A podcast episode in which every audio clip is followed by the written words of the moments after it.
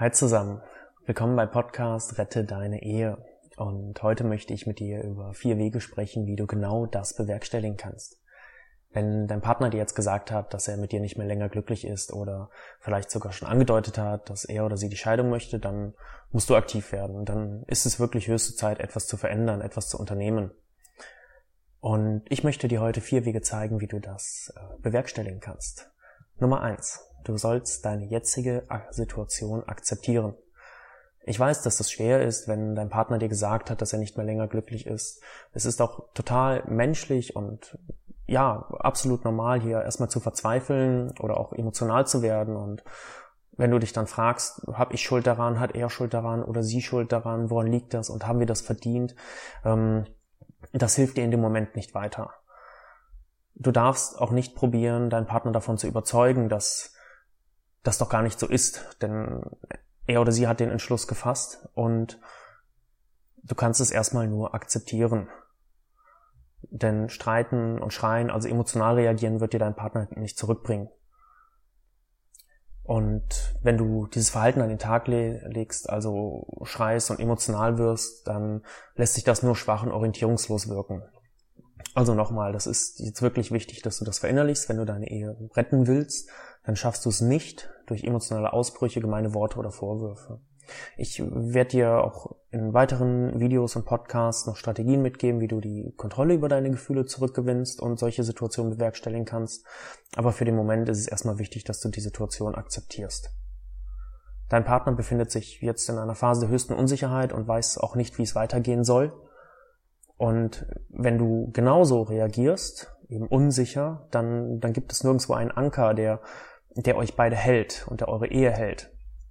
Also akzeptiere die Situation und gestehe dir selbst ein, dass du mitschuld bist, auch in der Entstehung eurer Eheprobleme.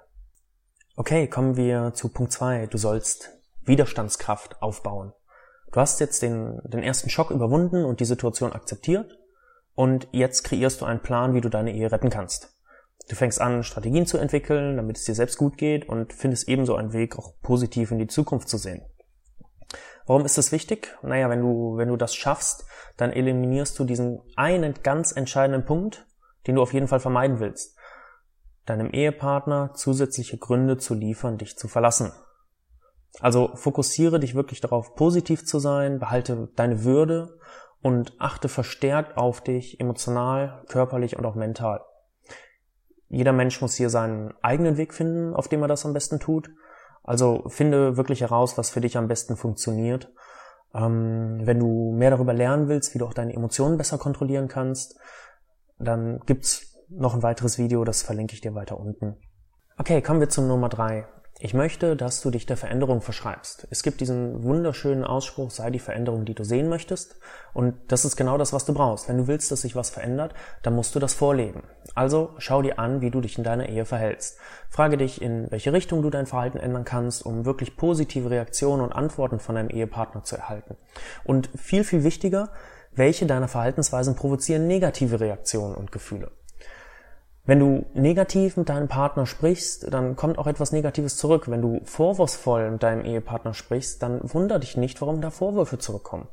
Wenn du im Gegenzug freundlich und liebevoll bist, dann kann es natürlich auch sein, dass sich das Verhalten deines Ehepartners genau in diese Richtung ändert. Aber du musst damit anfangen. Und wenn du damit angefangen hast, dich der Veränderung zu verschreiben, die Veränderung zu leben, dann können wir auch weitere Schritte gehen, um deine Ehe zu retten. Schauen wir uns Nummer 4 an. Erkläre deine neue Aufgabe zur Priorität Nummer 1. Du und dein Ehepartner, ihr seid wirklich die einzigen, die wissen, die wirklich wissen, wo die Probleme in eurer Ehe liegen und auf welche Verhaltensweisen die schwerwiegendsten Folgen haben. Und von nun an bitte ich dich, versuch Lösungen zu finden, lass deine Gedanken darum kreisen und priorisiere diese Rettung deiner Ehe wirklich zur Nummer 1 ich weiß, man, man hat die Kinder, man hat den Haushalt und so viele Dinge drumherum, den Beruf, was dann davon ablenkt. Aber im Hinterkopf sollte wirklich immer die Rettung deiner Ehe stehen, bei jeder Handlung, die du vornimmst. Übrigens, falls dein Ehepartner noch nicht willens ist, eure Ehe zu retten, kann das auch durchaus positiv sein. Denn alleine kannst du deine Kraft und Motivation wirklich vollends darauf verwenden, eure Ehe zu retten. Und musst nicht deinen, deinen Ehepartner davon überzeugen, wo dann deine Motivation und Kraft hinfließt, sondern kannst eben allein darauf verwenden, eure Ehe zu retten, dich allein darauf konzentrieren. Gut, dann lass uns nochmal zusammenfassen. Also die vier Wege, um deine Ehe zu retten. Nummer eins, akzeptiere deine jetzige Situation. Nummer zwei, baue Widerstandskraft auf. Nummer drei, verschreibe dich der Veränderung. Und Nummer vier, erkläre diese neue Aufgabe zur Priorität Nummer eins. Und wenn du das gemacht hast, dann sind wir auf einem guten Weg, um deine Ehe zu retten und dann schaffen wir das auch. Falls dir das Video, der Podcast gefallen hat, dann gib mir einen Daumen hoch, hinterlass mir einen Kommentar, ich freue mich darüber und dann hören wir uns beim nächsten Mal. Euer Simon, bis dann.